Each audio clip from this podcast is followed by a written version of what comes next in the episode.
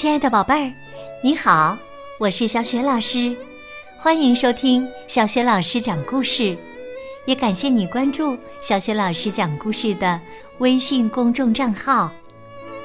下面呢，小雪老师给你讲的绘本故事名字叫《来自夏令营的信》，选自《数学帮帮忙》系列绘本当中的分数。这个绘本故事书的文字是来自美国的 Lucy Richie 潘娜，绘图是佩姬比林弗莱，译者范小新，是新蕾出版社出版的。好啦，故事开始啦！来自夏令营的信，亲爱的爸爸妈妈，我在夏令营过得太开心了。我很喜欢宿舍里的小伙伴，也喜欢游泳、画画和做手工。只有一件事我不喜欢，就是打扫卫生。我们每天都要整理房间，为什么？我这就来告诉你们。我们这间小木屋里总共住了八个人。哦，等一下，应该是十个人。我们的两位辅导员基特和佳琪也住在这里，所以这么多人住在一起，屋子很快就变得乱七八糟了。我才不在乎呢，其他孩子也一样。可辅导员说他们有个好主意，能让打扫房间变得充满乐趣。好吧，我就喜欢有趣的事儿。爱你们的乖女儿安妮。令，请把我的哥斯拉面具寄来好吗？亲爱的爸爸妈妈，得，原来乐趣就是分组。基特和佳琪把我们八个孩子分成了两组，每组的人数一样多，每组四个人。然后，佳琪在屋子正中央画了一条看不见的线，将宿舍一分为二。我的朋友朱迪和我用袜子在地上摆了一条分界线，可辅导员说太乱了，袜子弄脏了，我们还得洗袜子，再整整齐齐的晾好。嗯，一肚子牢骚。言归正传，辅导员让我们每个组每天早上分别打扫一半的房间，这可算不上有趣儿的事儿。打扫完毕，我们该去游泳了。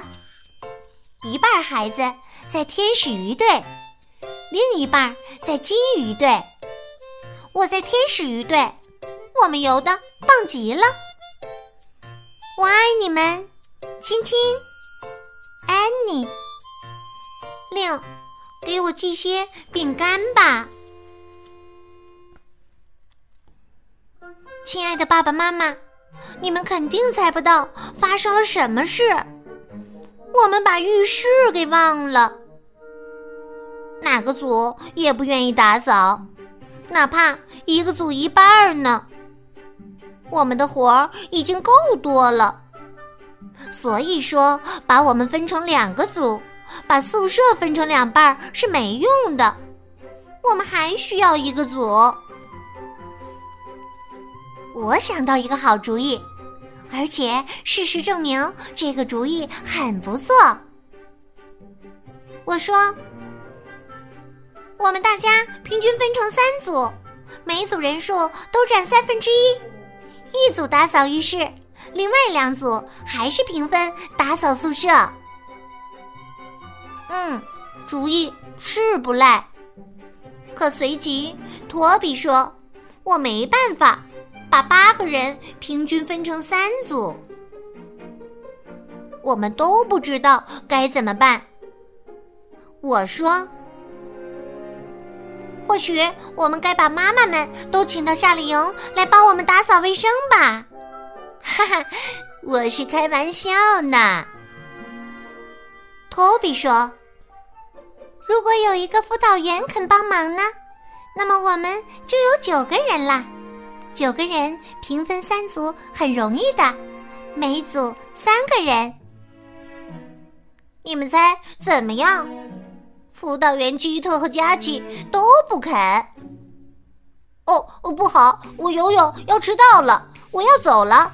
天使鱼队将成为胜利鱼队，爱你们，安妮。令，我的小乌龟们怎么样了？别忘了，他们喜欢你们用手喂它们吃小虫子。亲爱的爸爸妈妈，我再接着告诉你们后来发生的事吧。因为我还是觉得分成三组的主意很好，我就提议：如果每个小组两个人呢，这样就有两个人剩出来没事做。嗯，大家倒是不介意被剩下。可你们猜怎么样？没有人愿意打扫，个个都想被剩下没事儿做。所以，我们决定，干脆平均分成四个小组，每个小组都是两个人。第一组打扫一半小木屋，第二组打扫另一半，第三组打扫浴室。我被分在这一组，太幸运了。第四组负责清理门廊附近的杂草。可是问题又来了，不光是有做卫生的问题，金鱼队游得比我们天使鱼队快。哼，你们伤心的女儿安妮，令再多寄些饼干来吧。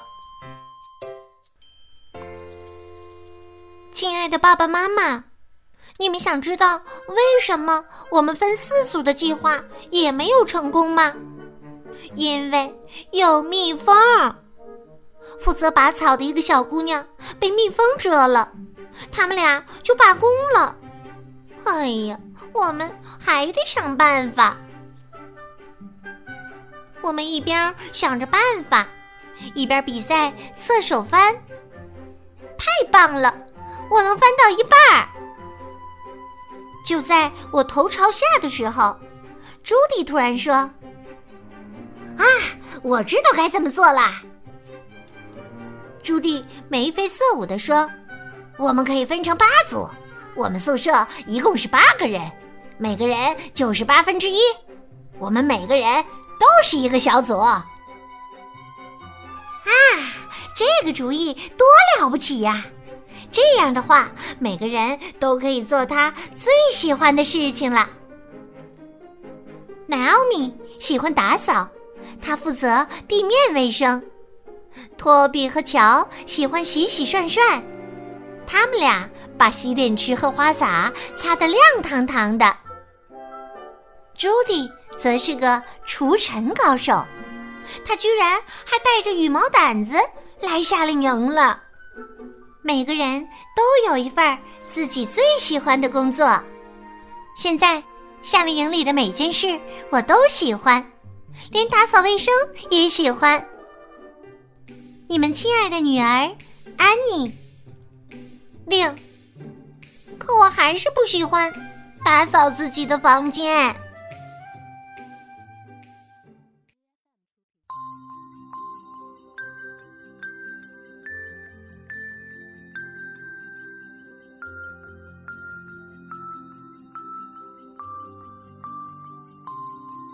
亲爱的宝贝儿，刚刚你听到的是小学老师为你讲的绘本故事，来自夏令营的信。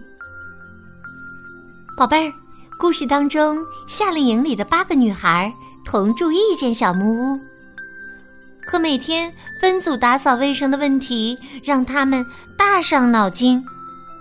后来他们是怎么解决这个问题的呢？宝贝儿。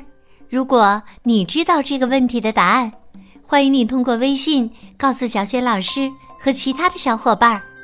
小雪老师的微信公众号是“小雪老师讲故事”。如果喜欢小雪老师讲的故事，别忘了随手转发，或者在微信平台页面的底部写留言，点个赞。小雪老师的个人微信号也在微信平台的页面当中，可以添加我为微信好朋友，更方便的参与小雪老师组织的有关童书绘本的推荐和阅读分享活动。好了，我们微信上见。